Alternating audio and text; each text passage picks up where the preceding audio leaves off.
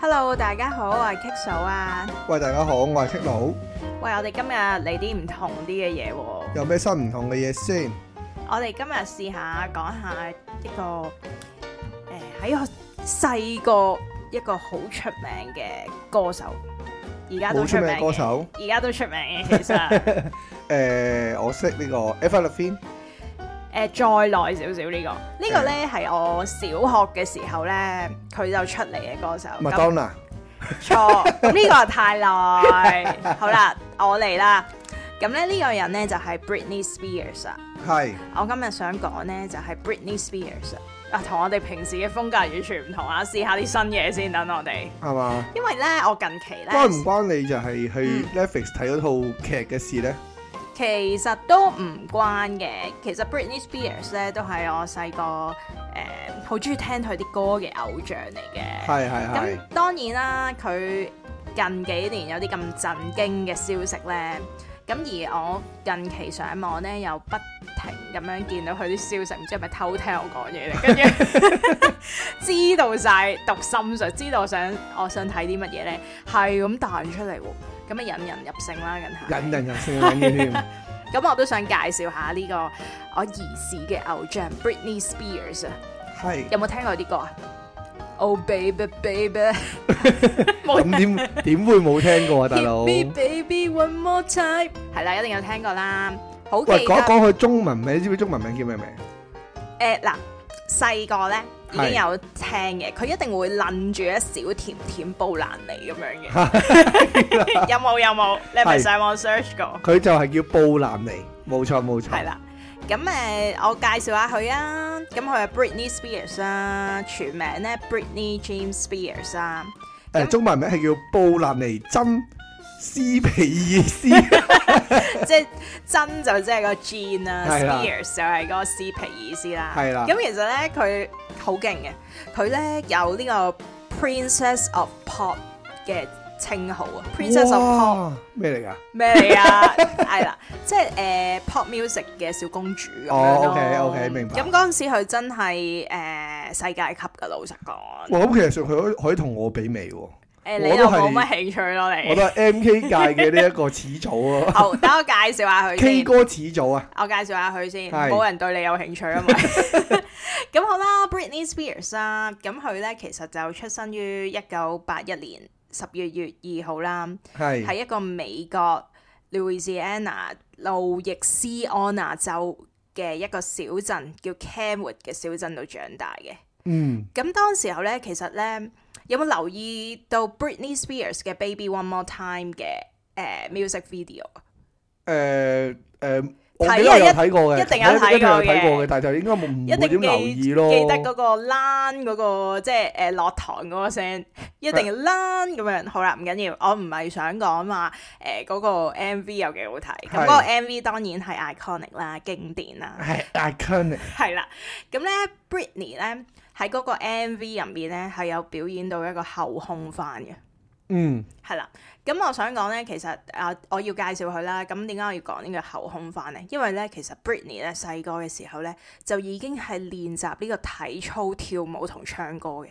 佢阿媽咧，誒喺佢細細個嘅時候咧，就會周圍帶佢去參加嗰啲 casting 啊，或者比賽咁樣嘅，嚇，即係佢自己都 enjoy 嘅係嘛？都中意嘅。嗯咁佢八歲嘅時候咧，阿 Britney 咧就去咗誒、Mickey Mouse Club 度試鏡啦，但係就俾佢拒絕咗。米奇老鼠俱樂部啊，係啊米老鼠俱樂唔部係啊，老鼠啦。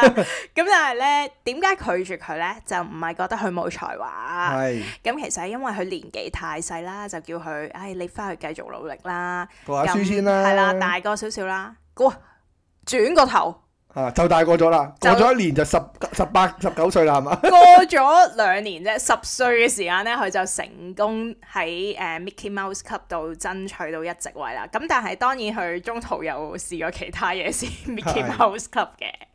咁但係咧誒，其實 Mickey Mouse Club 咧，可能誒、呃如果大家有留留意 Britney Spears 咧，都會知道啦。其實咧 Mickey Mouse Club 同期咧，同 Britney 一齊嘅咧，仲有啲咩咧？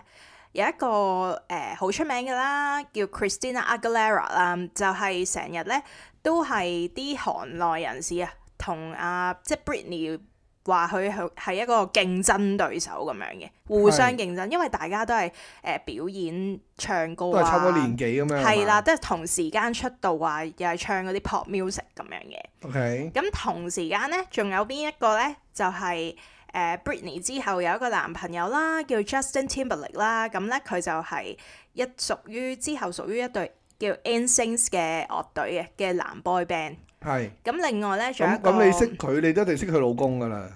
係啊，你冇得唔識噶啦。呢個唔係佢老公嚟嘅，但係啊，係男朋我友呢個男朋啫，友係啦。啫。所以 sorry sorry，係啦。咁你點 都要識，點都會識到佢咯。佢老公 OK，我都識，佢係嘛？係誒，好熟喎。唔識我啦，但係 好啦。咁又再講下啦，仲有一個你一定知嘅嗯，嗱，我哋睇咗芭比啦，前排。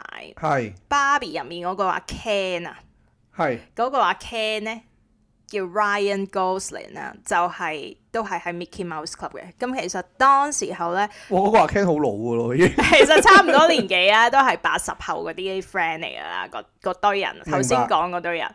咁其實誒誒、呃呃我想講呢幾個人就特別出名啦，喺 Mickey Mouse Club。但係就即係唔係淨係得呢幾個人，即係特別出名係呢幾個啊，同期就嗰幾個，所以就講啦。咁但係咧，當時候咧，咁啊 Britney 十歲嘅時候啦，就入咗去 Mickey Mouse Club 啦。咁啊，好景不常啦，過咗好幾年之後咧，咁呢個節目就已經 cancel 咗咯係咪俾佢搞死咗先？喎，唔 係絕對唔關事嘅，即係可能傾唔掂啲 renewal，即係誒續約嗰啲嘢，咁啊冇咗呢個節目啦，總係之。係係，OK。咁啊，Britney 咧翻到去咧就唯有繼續讀書啦。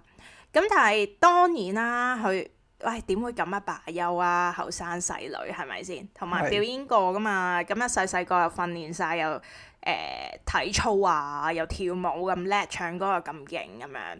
咁其實咧，佢之後咁梗係有不斷咁樣 send 自己嗰啲錄音帶出去唔同嘅唱片哦，公司其啦實。其實啲外啲鬼佬咧都好興嘅喎，即係嗯錄完之後就會不停 copy 喺周圍聲噶嘛。咁梗係啦，你唔係邊得到有咁嘅機會？佢仲要出身喺一個小鎮喎，係咪先？即即係你冇人會識你咯。嗰度啲人口咁少，我 睇過嗰個小鎮，唔知而家二零二三年嘅人口都係得五萬幾人嘅啫喎。哇，都唔少喎、 我唔諗起少啊呢、一個，諗起呢、一個舊時 TVB 播呢個磁力共振都唔冇咁多人喎、 喂，香港有幾多人啊？七百萬喎，其實少嘅。咁美國係都大啦，咁當然。咁咧，誒、我都想講下啦。其實佢咧寄完佢自己啲錄音帶出去俾唔同嘅唱片公司之後咧，咁其實咧有成三間嘅唱片公司咧都拒絕咗佢。嗯，點解咧？其實當時候咧，回想翻我哋細嗰個年代咧，係流行啲咩嘅？有冇印象？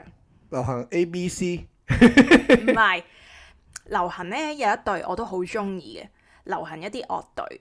咁我中意嘅 Backstreet Boys 啊，哦，你講嗰個年代流行係啲啊乜嘢嘅係啊，樂隊係嘛？流行啲乜嘢？唔係講淨係樂隊，流行嘅真係樂隊比較當道啲嘅當時候。係係係係。仲有咁當時候咧，其實嗰啲唱片公司咧拒絕佢咧，就話哦，其實咧而家誒會比較適合咧，就係一啲 boy band 嘅或者誒、呃女子組合啊，例如 Backstreet Boys 或者 Spice Girls 咁樣。覺得咧世界上咧應該唔會再有第二個麥當娜噶啦，哇，Spice Girl 都好咩喎？係啊，正啊嘛，係啊 係啊，我就唔中意嘅嗰幾個 E 姨姨。而係家先意義啫，當年唔係啊嘛。但係最後咧，好好彩啦。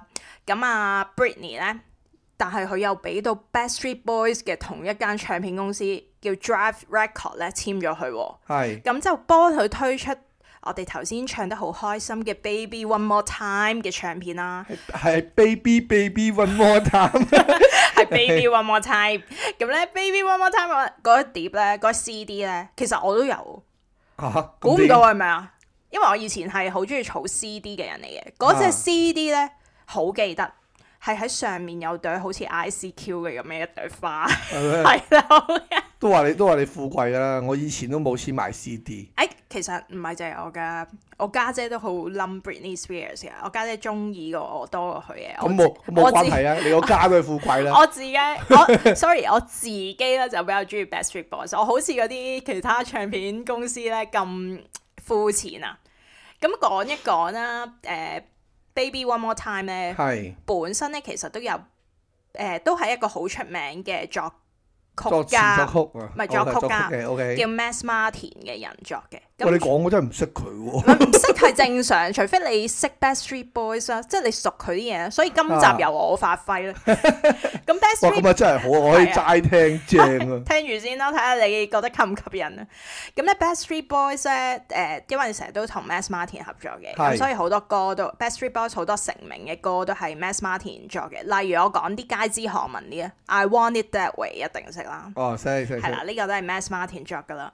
咁誒、呃如果 Max Martin 嚟講咧，其實咧佢就係作 Baby One More Time。咁當時候咧，其實本身咧係俾 Backstreet Boys 唱，我話會唔會唔係好 match à, 啊？其實呢一樣嘢。估唔到，咁佢拒絕咗 Backstreet Boys 拒絕咗。哦，O K。其實仲有先另至先至到佢啫，係咪？係啦，其實仲有另外兩對男子組合啦，一對係叫 Five 啦，仲有一對誒、呃不過即係唔係咁出名，我唔講啦。Five 都未必個個知，所以我就講最出名嘅 Backstreet Boys 啦咁可能大家知 O K。係啦。咁唔緊要啦。咁其實咧，當時候 Baby One More Time，哇！你知唔知呢一隻唱片啊？我唔淨我唔淨係講呢一隻歌，係哇！入面有幾多首歌係拍咗 music video 㗎？又一首唔會咁少。以前 呢，如果有拍 music video 呢，好勁噶啦嘛。係嘅咩？因為通常呢，你留意下嗰啲 music video 呢，通常啦比較紅啲嗰啲歌呢，通常誒 club 嗰啲歌呢，都係兩首至三首唔先。係喎，我記得咧，我舊時咧去誒 New A 嗰度唱 K À, 咧，誒、唱嗰啲英文歌嘅時候咧，哦，嗰通啲常都係環遊變咗晒全世界係啊㗎啦喎，喎，係嗰啲唔細係呢唔啲係嚟通常嗰㗎啲喎誒咩咩日本風情畫啊嗰啲 嗰啲唔咁嘅係環遊全世畫面 界，唔係真係嗰啲咯。係咁啊如果係係原本咧真係要拍咧，如果一隻 CD 嚟講咧，我粗略估計啦，通常兩至三首嘅。嗯但係 Britney 唔同啦，咁 Britney 起碼嗰隻碟起碼有四五首嘅 MV，即係好話佢好大支嘢啦而家好勁。係咁當然係你收得，所以人哋先肯抌錢同你拍啦。咁 好，即係好正常啦。但係我想話有冇有冇諗起佢當時候出呢個 Baby One More Time，知唔知佢幾多歲？我估啊估下唔緊要嘅，十六歲十七歲哇我真都係係勁啊好亂噶啦，其實。 我真係勁啊好啦，當佢嗱今次咧，我要介紹呢個 Britney Spears 啊嘛。係咁頭先咧，我都有提過佢將來嘅男朋友啦，係就係、Justin Timberlake 啦。咁係當佢事業咧如日方中之際啊，咁當中啦又同呢個 Justin Timberlake 到你係咁講啊我就係記得佢 Justin 啊係啊叫 Justin 啦 Justin ，Justin 啦，或者 JT 啦，我哋簡單啲講係 JT 啦。咁咧佢喺九九年嘅時候咧，即係佢十八歲嘅時候咧。係就開始同翻阿 Justin 一齊翻咯喎，即係係以前啊 Mickey Mouse 但係冇一齊啦。係但係咧而家講緊十八歲咧，佢就真係同佢拍拖啦。嗯咁咧佢十八歲嘅時候咧，咁到到誒廿一歲啦，即係拍咗三年拖啦，佢哋期係間。咁咧當時候咧，其實咧外間咧一路都唔知道點解佢哋分手，即係好似好暗示又話誒、Britney 誒、出軌啊，識咗第二條仔啊咁樣嘅，係係係好多傳聞咁話啦係啦、點解咧？點解咧點解會有呢啲傳聞咧？因為當時候咧，Justin 咧就拍咗個 music video，佢本身咧就係一個男團嘅組合咧，叫 NSYNC 嘅。唔係話佢出咗首歌咩嗯係嘛佢之後就出咗首歌啦。哦之後嘅叫呢個 Cry 係 Me a River，因為佢初頭係一個男團出身叫 InSync 啦，就係 Backstreet Boys 嘅競爭對手啦，係要用係競爭 OK 對手，所以我都好熟啦。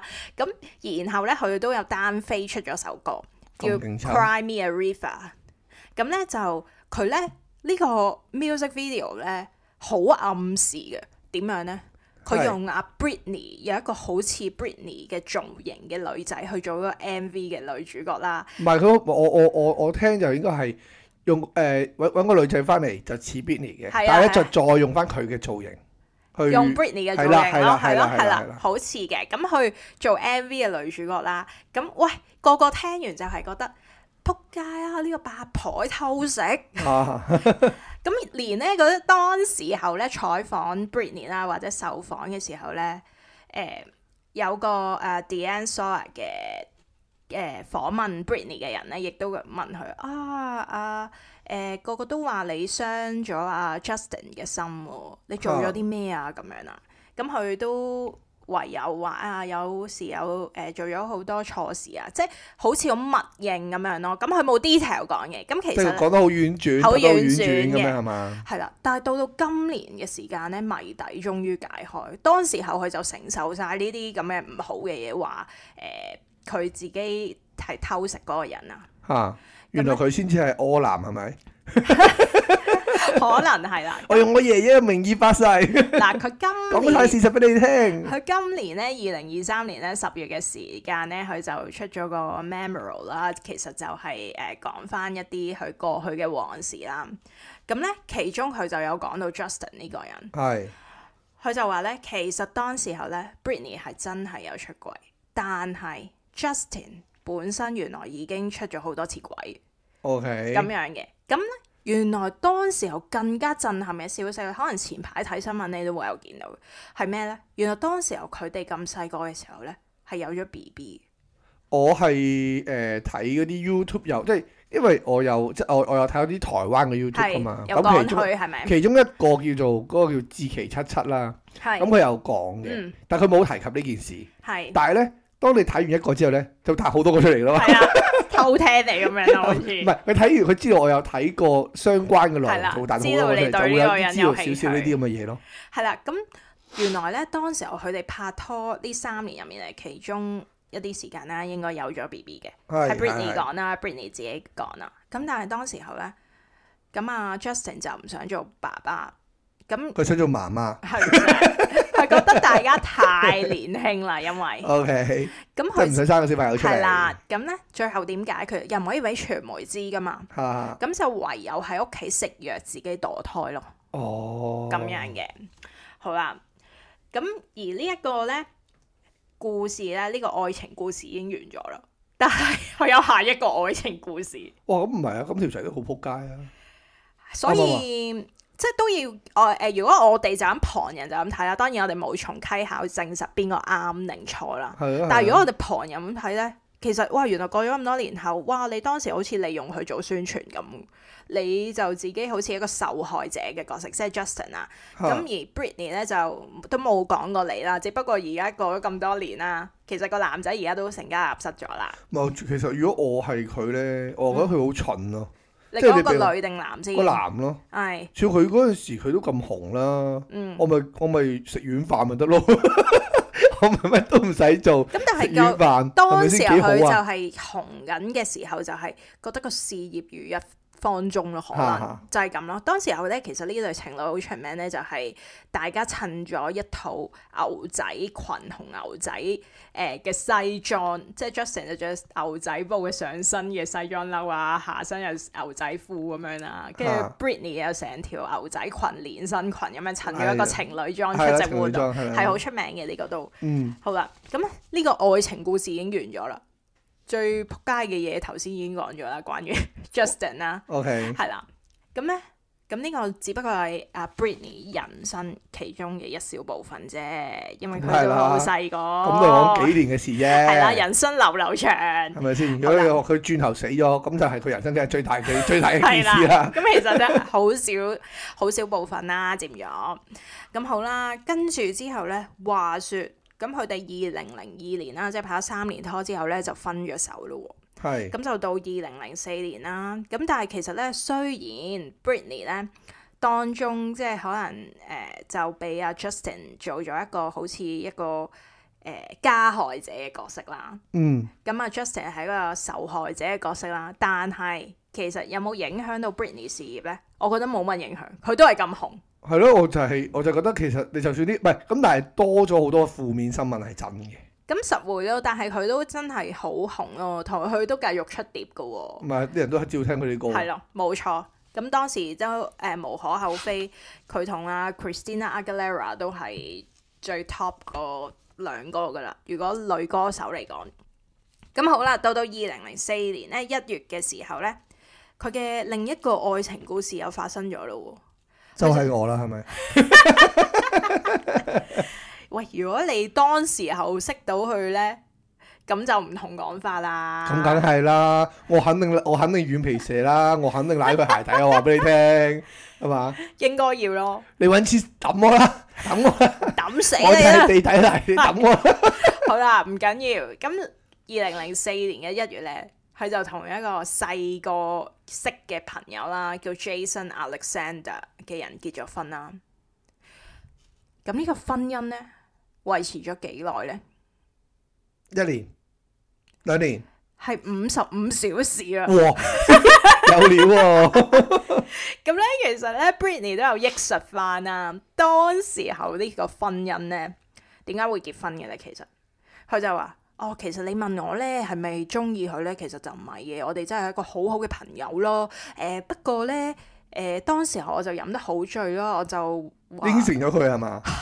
就話不如我哋去嗰個教堂結婚啦，註咁冊咯樣咁樣嗯咁啊真係去，跟住翻到屋企咧就俾佢啲屋企人話到佢黐線，喂你咪黐咗線啦，佢話啊其實我真係好中意佢，咁佢即刻 cancel 咗個婚 約， 咁就離咗婚啦。咁幾好玩啊我覺得呢一樣嘢之後好啦，咁但係咧最好笑嘅地方咧，呢、個男仔嘅故事係未完嘅，係，呢、個五十五小時完咗，佢哋嘅誒前一 part 嘅愛情完咗啦。哈哈，話說咧，Britney 咧上年又再結婚啦，但唔係係同呢個男仔，係同誒另誒一個小鮮肉啦。咁我就唔講佢住，叫阿 Sam 嘅小鮮肉結婚。哦但係識食啊！無啦喺呢個婚禮發生嘅期間咧，呢、個 Jason Alexander 咧又衝咗入阿 Britney 間屋，諗住破壞呢個婚禮。 點解啊？冇講，咁可能佢餘情未了 啦。咁最後咁大家都諗到咁啊醉，係啦。係嘛？五十即係五十五個過咗鐘今太晚，少大啦，家就算數覺得，啦。太少啦。咁但係咧過咗咁多年後咧，佢阿 Britney 再結婚嘅時候，佢就諗住破壞佢婚禮啊，咁但係唔成功嘅。咁啊，最後報咗警啦，咁就阻止咗佢啊。咁好啦，呢、個人嘅故事咧正式完畢啦。 正式咁啊，完畢咗啦，係嘛完畢咗啦咁啊，完結咗佢啦。咁咧，我哋就可以講一個更加轟動嘅愛情故事。哇！點解咧？就係我同你嘅愛情故事啊，因為呢個生埋仔嘅愛情故事。係咁我覺得所有不幸嘅事咧，就喺呢件事度發生咗。就佢兩個仔嘛，係嘛？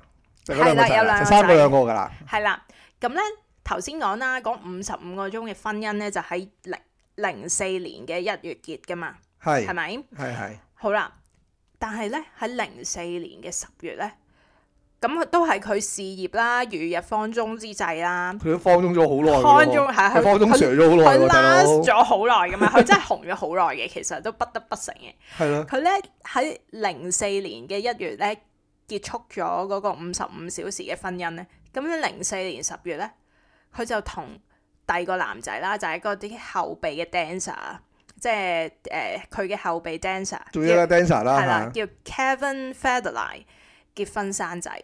嚇，係喂，但係當時候咧，嗱誒 Britney 都仲未到阿 Sam 係嘛未啊，阿 Sam 要好後期㗎啦已 經。 ？OK OK，咁咧，但係點解我一定要講阿 Kevin 呢個咧？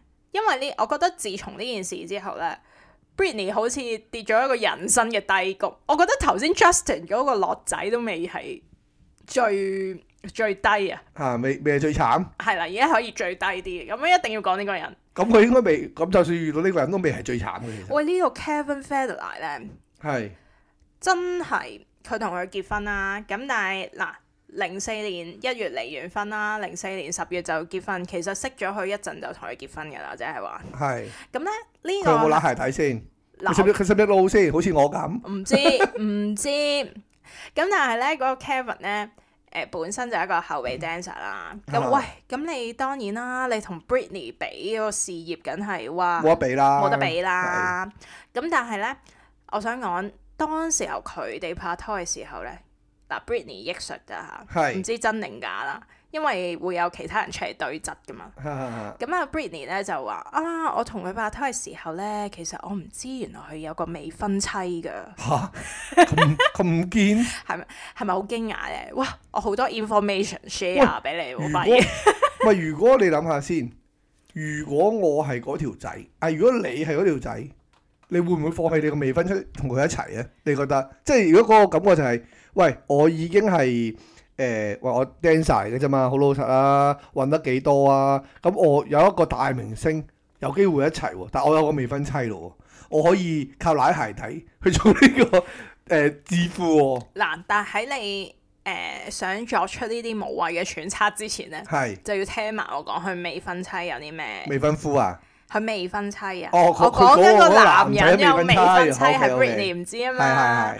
跟住咧，當時候咧，佢未阿即係阿 Kelvin 個未婚妻啦，本身原來已經同佢生咗一件嘅咯喎，生咗件即係未結婚，未結婚已生經生咗咗件，件㗎誒唔出奇嘅，啊外國好興嘅，哦外國好興嘅，唔係唔係啲咩出奇嘢嚟嘅，成日都發生㗎啦。哦碧咸同阿 Victoria 都生完先結婚㗎啦， O 唔係 K，出奇嘢嘅。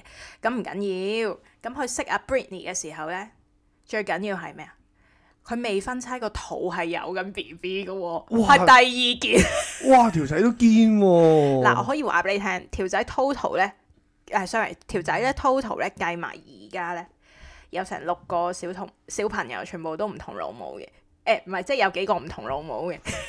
我我以前咧識一個誒、呃朋友啦，啊叫朋友啦、嗯 o k 佢咧就有兩個老婆嘅，嗯，咁 total 咧就佢咧生咗兩個小朋友嘅啫。咁佢同我講過一個道理，係咩佢咧？就話：你諗下，嗱，我同我前妻生一個，嗯，咁、就誒，呃咁、當然個小朋友跟跟個前妻啦，係咁同而家個老婆又生一個，咁係，我前妻，咁個小朋友有人照顧噶嘛，嗯咁我前妻照顧咯。嗯，而家呢度有我老婆照顧咯，一人照顧一個，咁咪唔使爭咯。 即係你想套用翻落佢講得去，幾咁理直氣壯 啊！咁啊未必得套用翻落去。係好啦，但係等我再講下先，因為咧，Britney 咧就當時候咁樣講話啊，其實哇係人哋話俾我知，我先知原來你有個仔喎。哇，咁其實嗱，老實講嗯啊，你你咁講，我覺得佢係有啲失敗，有啲問題嘅。你講個仔定女先唔係我誒阿 Benny 啦， ？Britney 有啲係失敗啊，係阿小甜甜有啲問題，小甜小甜甜 甜。好啦，唔緊要，我講埋佢先。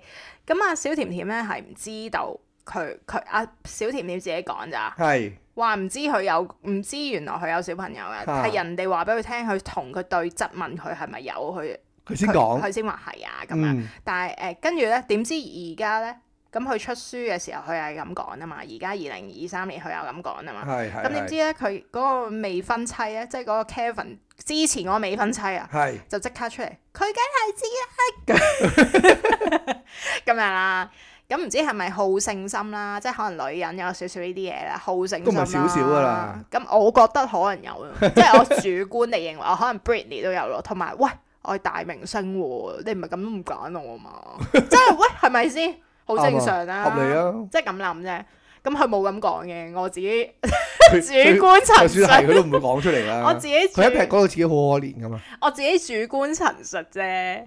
咁嗱，當然啦，佢當時候又咁樣同阿 Kevin 咧，又生咗兩個小朋友啦，佢冇理啦，即係誒咁嗰個未婚妻都要生埋嗰個出嚟嘅，嚇咁所咁同我好啦， Kevin 講，我錢係啊大把，你同唔同我一齊啊？咁樣係啊， 好多人都話阿 Kevin 係高的卡，即係誒、即係都係貪錢嘅人，但係我唔知係咪，即係唔即係冇從證實啦，呢啲佢哋先知啦，都係如果咁唔講。係，我都唔信。即係等於咧，咪話之前有個阿伯嗯誒娶咗個靚妹，咩廿幾歲嗰個嘅。我你話個靚妹唔係唔係貪佢啲錢，我都係真係唔信啦。但係我覺得好嗱，就我自己主觀地覺得咧，都好無情咯。點會你自己個未婚妻個肚大緊，你仲走去識第二個啫？係咪 先？即係佢係一個好無情嘅唔係喂人咁咯，我會覺咁我覺得。得條仔都都幾勁喎。你個問題係佢時間，即係嗰啲時間管理大師 嚟嘅喎。即係係佢個未婚妻又唔知，咁我誒誒誒，另外阿阿阿 b e n n 又唔知，即係我覺得好好勁啊！另外，阿 Britney 又唔知，係啊，係哦，係咯。跟住之後咧，咁誒、呃到最後啦，咁呢個婚姻咧係維持咗三年左右。嗯，就離婚啦，零七年佢就離婚啦。咁點解我會話呢個婚姻呢係一個悲劇嘅開始呢？嗯，所有唔好嘅事就開始發生啦。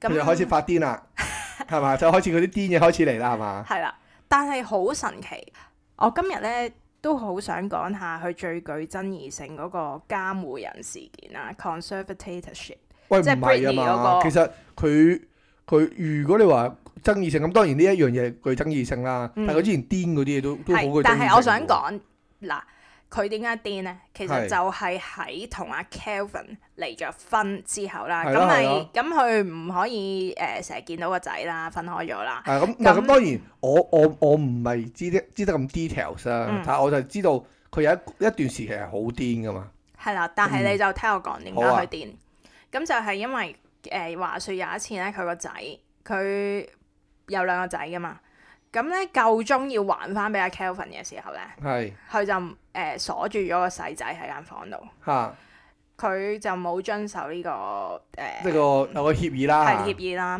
咁就誒留誒鎖咗自己同埋個細仔喺間房度。嚇咁啲差人就嚟啦。但係我想講呢、個監護人嘅 conservatorship 咧，你有冇睇到係啲咩嚟嘅？哦，你講緊嗰個誒嗰個監護嗰個嘛？係啊係啊監護嗰個嗱，咁啊誒，等我講一講啦。係喺美國法律中咧有一個概念，指法官咧指某一名嘅監護人啦或者保護人啦，誒啲全部 wiki 㗎嚇，大家都揾到嘅， 負責管理另一個人嘅財務啦或者係日常嘅生活啦，咁負責監護。誒嗰個人咧就稱為叫監護人啦嚇、接受監護嗰個人咧就叫被監護人啦。咁被監護人嘅話咧，通常都係年紀老邁啦，誒、誒、呃即係個精神有問題啦，各種因素咧而無法去管理自己啊，即係管照顧唔到自己啊嘅日常生活咧，咁就會受到呢個監護人去監護晒佢所有嘅嘢，包括佢嘅財產啦，包括佢嘅日常嘅生活啦，包括佢嘅法律嘅權益啦，所有都會由個監啊走晒咁添幾勁啊！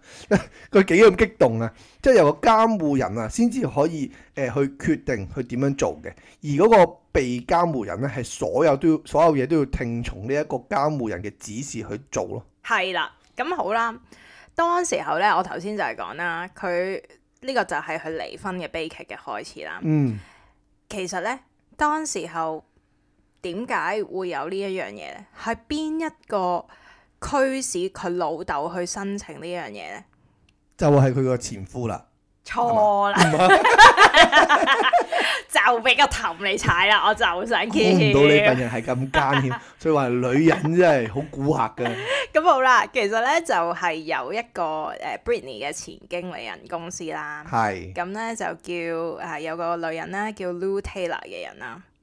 Lou Taylor 係你唔識嘅係正常嘅，因為你佢啱啱係噏完，我想問你乜水 嚟？ Lou Taylor 係一啲誒即係前誒經理人公司嗰啲老闆咁樣啦。嚇嚇嚇咁咧，佢當時候咧，其實咧，嗱，我覺得呢件事好詭異嘅。嗯，我又要提一提另外一個明星叫叫做 Lindsay Lohan。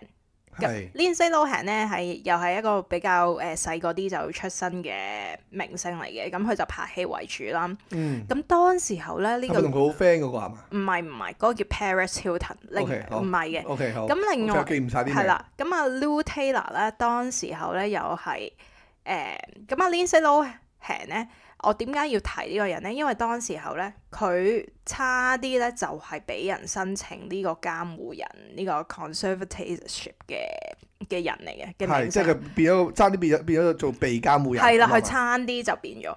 點解咧？因為咧，佢誒、呃又係咁樣啦，上晒新聞啊，又係話佢癲啊，又酗酒啊，又醉駕啊咁樣嘅，又話精神有問題，又吸毒嗰啲咁嘅嘢啊啦。嚇嚇嚇通常都係呢啲嘅啦。咁跟住咧，但係你要明白佢係一個後生女，同嗯你頭先提及記唔記得我哋提及咗呢一樣嘢？如果啲被監護嘅個人咧，通常有咩特徵？就係、老嘅，即係係冇咯辦法決定自己嗰啲呃誒誒，呃佢佢個財產啊，或者佢嘅日常生活係啊啊，都都係處理唔到嘅。係啊處理唔到。喂，後生女，你只可以話佢處理不善，點會處理唔到啫？最多咪坐監。係啦，係嘛嗰啲咁嘅。嘢啦。咁當時候咧，呢、個 Lou Taylor 咧又走去揾阿 Lindsay Lohan 個阿爸阿媽。咁咧，佢聯手咧就聯到佢阿媽一齊嘅，聯阿聯阿爸就聯唔到啦。係，但係最最媽係啦，聯阿媽，但係最後咧嗰、個法庭就冇誒冇判到啊。冇判到俾佢哋啦，咁佢就失敗咗啦。哇！嗯咁好在啫，唔係 Lindsay Lohan 就好似 Britney Spears 咁啊。係有一個癲嘅，係啦，咁通常咧喺呢啲唔誒喺你可以申請呢一樣嘢咧，即係呢個監護嘅誒條例之前咧，其實咧你會見到咧嗰、個明星咧就會係咁俾啲狗仔隊影到你嘅咁癲狂跟狂跟係跟到你癲啊！咁你其實唔出係，其實唔好話佢有幾癲啊！ 即係咧，你你做你做一個正常人咧，你不停俾嗰啲狗仔咧係咁狂跟咧，嗯你嘅日常生活其實都打亂晒噶嘛。係，同埋就係要影到你幾癲，咁嗰啲法官咪覺得哦你真係癲喎，咁 咁咪啊判俾你咯，你明唔明我講咩啊？啊，即係可能你買買杯咖啡，喂，嗯我誒嗰、個誒、誒 waiter 或者 waitress 俾錯咗我，咁我話喂你唔唔你俾錯咗我喎，咁可能佢都可以寫一大篇文章啊嘛，所以我覺得呢個係誒一個策略嚟嘅， 嚇即係佢係嗱，啊即可係攻能佢略去攻陷佢呢一樣嘢，佢可能真係有啲癲，咁尤其是阿 Britney 啱啱生完，梗係可能有啲抑鬱啦，咁快離婚，啊唔即係係啊，係話佢係真係有有抄頭嘅啲噶嘛，真係啊。有嘅，係咁啦唔緊要啦，無從稽考啊，我唔知啊呢個，我冇證誒實唔係到，當時我話我睇我咪我睇 YouTube 嗰啲噶嘛，嗯當時係話佢生真係完有嘅。誒話佢咯，生係完第二個之後就有有啲其抄實佢我覺得咁樣一啲都唔出奇，嗯好正常啦。咁快又離婚咯喎。啊咁喂，誒、咁當時候佢除咗誒、呃走去呢啲誒鬧事啊，即係鎖誒、呃、鎖住自己同個唔係佢仔最經典嗰個就剃光頭啦，剃頭啦係剃光頭之前佢係呃誒入咗去個係誒誒唔知係呃誒監房定係即係俾人俾人拉咗噶嘛。係你諗下佢又有個精神病院啦，嗯咁佢、又誒、呃我記得好似係俾人拉咗，話會呃誒誒誒韞佢嘅，嗯即係會會囚禁佢啦。嗯咁跟住之後咧，好似話拉咗佢一日就放翻出嚟啦。嗯最癲就呢件事啦，跟住就去咗實浪啊嘛，嗯，兜嘢剃晒自己頭髮係咯，係，跟住之後跟咧住就用睇下把要遮誒係啦，即係襲揾擊嗰揾揾碌人啲。啊狗仔，毆係啊啦，係啦隊嗰勾啲佢把車車啊啊，勾佢把啊唔係勾佢把車， 勾佢 把勾佢架車。佢架 車，係啦，即係呢啲咁嘅嘢啊。啊咁最後咧就真 係得償所願啊啦，係啦，嗰個咁嘅 New Taylor 女人啊，嗰個係哦臭女人啊，我唔好咁喂，我講。覺得好衰喎。你唔好人話人哋醜女人，人哋可能都有噴香水嘅。我啊主觀地覺得好衰啦，咁啊聯同阿我以為佢係 Britney 啦，你話 個 bitch，唔好話個醜聯女同人。阿 Britney 個老豆啦，同埋係有個律師嘅，佢兩個其實咪有路啊？其實冇講，有個律師就話佢哋好 close 嘅。係其實最誒、呃初頭咁嗰個女人冇介入嘅，但我覺得嗯佢有份俾意見咯。咁跟住之後咧，佢誒、呃初頭嗰個監護人咧係就係一個律師啦，同埋阿 Britney 老豆嘅。初頭咧呢、個誒、呃、監護嘅申請咧，其實只係幾年嘅時間嘅啫，諗住啊哇後尾又唔知係咪食大咗個胃喎。嚇變咗 permanent 永遠 喎，喂，我覺得好黐線咯唔，係因為誒嗱，我我唔頭先話佢哋有路就吹下嘅啫係，但係好老實，咁佢係間公司嘅人啊嘛。係啊，咁其係啊實上佢都一定係受益，即係嗰啲叫做既得利益者嚟㗎嘛。係啊，嗯咁所以其實上你以呢一個方向去諗啊，咁其實都你話佢兩個夾埋都一啲都唔出奇啦。咁期間咧，佢老豆當然有威脅佢啦。我而家就係 Britney Spears 啦，啊我講咩你又做咩，唔係你冇得見你個仔啊咁嗰啲嘢， 哈哈哈哈好八婆啊媽媽扮得，但係佢真係咁咁惡魔咯，我覺得。啊，唔係你你好你好你好揣摩到個角色嘅，因為你平時都 係咁，我心 嗱咁咧，但我睇咧嗰啲誒有講到咧，Britney 有憶述翻啦，因為而家事過境遷之後咧，已經其實完咗啦，嗰、個監護人政策已經去到二一年完咗噶啦。係，咁誒、其實咧因當為佢講啊唔到呢啲係啦嘢出嚟佢啦。當中咧好變態喎、嚇佢咧嗌佢老豆，唔係嗌個廚師，你整個漢堡包俾我食啦，我好想食。咁佢老豆成日就話佢肥，誒唔得，你淨係可以食誒嗰啲罐頭嘅蔬菜同埋誒雞雞肉咯。嚇，哇！我養咁我我賺咁多錢，我日日表演休息都唔俾我。哇！你哋班友啊，大魚大肉，我就要跳到死啦！跟我住睇到佢有誒有條片話佢咩啊賺咗一個月定一個 show 啊，嗯有兩百萬係嘅 show 錢啊。係。佢話落到佢個袋大約得翻兩千蚊。因為佢老豆係管理佢財產啊我嘛知啊，我咪話咯，即係其實上，喂你你你你都唔好咁啊，大佬，你攞咁多個零，係啊佢老豆又喺嗰度寫話自己要出幾錢糧㗎，每個月咩萬六蚊啊，但係又會偷傭嘅喎。唉，屎馬筋， 喂，我覺得呢啲係人老豆所為嚟嘅咩？咩人嚟㗎？好變態咯！佢喂，同埋咪喺度好多好多都有講噶啦，都有話佢即係佢老豆當佢搖錢樹啊嘛，係佢啊好想係講，即係我因為我我其實一開頭嘅時候你都有講啦，話佢阿媽好 push 佢去做呢啲咁嘅嘢噶嘛，嗯即係好誒唔係叫做一定要佢去做啦，好好好好 support 佢去做呢啲係咁啊嘅嘢係啦。啊，咁可能佢初頭又變由 support 變咗後期變咗貪婪，係啊，唔係咁到底佢阿媽有冇參與咧？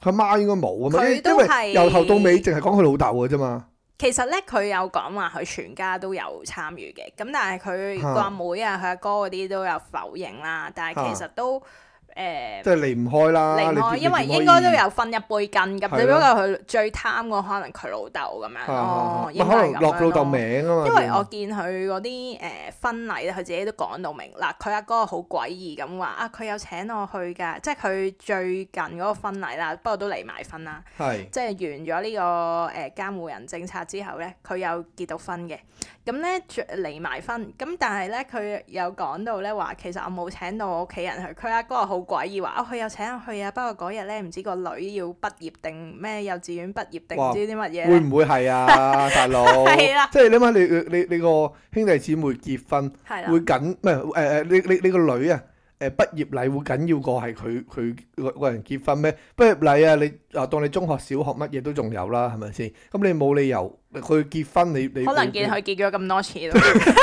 但係我都唔信佢咯，因為其實啊佢誒 Brit 阿 Britney 有自己講話，其實根本佢就冇邀請佢阿哥嘅嗯咁樣咯。咁其實咧，我覺得最最變態咧，其實當中咧，如果大家有睇 Netflix 嗰套戲咧，佢有講過咧，其實 Britney 咧途中咧係啊，因為咧你申請咗呢個監護人政策呢，你連自己嘅代表律師咧你都唔可以揀。其實 Britney 有偷偷地想想揾一個嘅係啊。嗯嘅又要約個人去廁所簽酒店廁所簽名咁樣嗰啲咧，係後後尾咧都俾人改埋，你你講緊係乜嘢律師？你做咩事要請律師？講緊最後嘅即時候係。可能代表去講嘢，因為你一係咪講緊最後個 part 先？唔係即最係佢老後嘅，唔唔係一定係最後，因為中途中途哦，中嘅途時候嘅。時候，佢都有請過，有相咯，但係最後咧，可能咧，誒、佢老豆就會安排第二個律師話，哦，Britney 好高興咧，我我做佢代表律師啊，咁樣最後都係、啊即係喺嗰條文度查咗，唔 OK 俾佢咯。好哇我覺得哇，呢、個簡直係一個變態嘅政策，奴隸式啊，奴隸式。我覺得真係不能夠容忍。咁我而家呢，其實誒、呃、事過境遷之後呢，因為佢呢個活動呢，我唔知你有冇留意佢 IG 啦，我就有我梗係啦，冇啦，我就有咯。即 係佢，我有 Taylor Swift 嘅 IG 但係唔同埋係 Avril 佢， Lavigne 但係唔係佢，係咪係？唔係但佢？係因為我都好留意佢啦，咁其實咧，你會留意到咧，佢同以前咧，咁佢梗係好真係好似癲癲爽爽咁啊喺 IG，啊咁咧佢誒喺呢個誒、呃、監護人政策咧取消之前咧，其實係有啲網民發起咗，覺得佢啲行為好詭異啦，就出咗一個 Free Britney 嘅行動出嚟，咁所以咧人即係佢嘅聲音啊，先抬先俾人哋發現啊！係啊，先可以講到呢啲嘢出嚟啊。咁其實咧，佢自己都表演到好攰啊。啊，喂，日日係咁跳 non stop 喎，有冇睇講佢簡介？唔係唔俾佢佢唞啊，完全你話佢呢一個咧誒 non stop 去做表演咧，嗯我仲可以覺得即係唔係話乜嘢，即係咁好多明星都係好忙噶嘛，係咪先？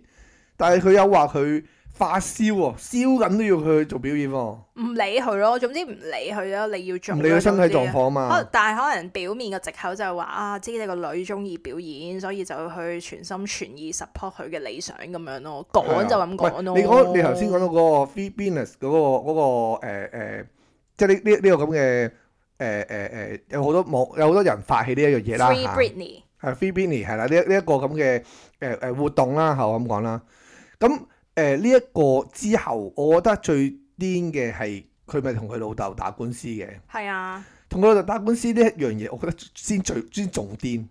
點解咧？點解？就係咧，佢誒要請一個代表律師噶嘛。係啊，咁咧佢要俾錢噶嘛。係啊。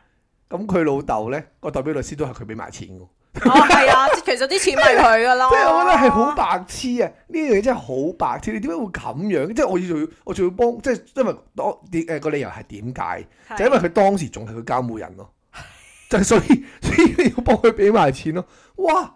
簡直係 What the fuck？變態。其實佢應該坐監，啊我覺得呢啲人黐真係要孖筋。坐監。你真係用一個法律去做一個魔鬼嘅用途，我覺得 真係好差嘅。其實我自己覺得不能夠原諒咯。我如果嗰個係老豆。係更加有搞錯啊！即係誒、呃真係好憤怒嘅講起呢樣嘢。咁其實佢而家咧，咁佢都有講過，有提及過啦。其實而家可能都唔會再表演，因為真係有啲恐懼。但係嗯未來嘅嘢唔知啦，因為我見佢又出咗首歌會，佢而家真係有少少誒。呃我覺得佢係嗰啲係叫做，唉，我有心咪做咯，想做咪係做嗰啲咯。講就係咁講咯，但係其實咧，而家有好多網民咧都有誒、呃一啲誒、呃叫咩咧？嗰啲叫咩啊？咩論啊？陰謀論陰謀論啊！而家有好多網民咧都有啲陰謀論咧話，其實覺得佢唔係完全解放咗。點解咧？啲人啊，啲人睇嘅咋，我上網睇啦，就嚇係話咧，誒咁佢咪成日喺 IG 度 post 佢自己跳舞嗰啲相啦，咁嗯係有少少癲癲喪喪嘢嗰嗰啲神情，咁佢咧誒就 post 自己誒、呃跳舞嘅相咧，咁啲人咧就發現咗，即係喺度慢弄咗睇一次啦，發啊現咗咧有一啲 part 咧，佢對眼咧係藍色，唔係 Britney 嚟嘅喎，但係咁咁啊，唔知咁啊邊係得唔滯係咯呢？啲但係唔知係咪，因為而家無從稽考啦。即係做，即係叫佢話我請替身去做啊，定係乜嗯嘢？唔知係唔知佢係咪真係解放咗咯，定係即係仲係誒食緊藥咁嘅意思啊。話佢唔見咗啊？定俾人 replace 咗，俾 AI replace 咗？有啲人係咁講嘅，啊但係真係無從稽考啦。我到而家都證實唔到啦，同埋佢已經好耐都冇出席呢個公開活動啦。嚇其實咁而佢，我頭先有提及過啦。最後一樣嘢咧就係、而當佢結婚嘅時候咧，即係佢最近一次啊，同個小鮮肉結婚啊，係佢就係請咗幾個明星啦，咩？誒，好呃似細佢十幾年啦，係嘛係啦，啊咁叫阿 Sam 嘅人啦。哦阿咁 Sam 都終於但出係現都啦離埋婚 啦，都離埋婚啦，過係係咗一年十四個月嘅婚姻就離埋婚啦。係咁咧，佢誒、呃其實啲陰謀論亦都講啦，當時候其實嗰啲誒請嗰啲嘉賓咧，其實誒、呃寥寥可數嘅，嗯覺得呢個婚禮係假嘅添，甚至， 但係真係唔知，而家無從稽考。其實誒、呃我到而家咧，我會覺得 Britney 咧係，喂，其實咁多年啊，即係人都癲啦，佢啊癲癲喪喪係正常啦，本身冇嘢都有嘢，我覺得。啊咁、但係佢係咪真係喺誒呢個監護人政策中得到解放，得到真正嘅解放呢？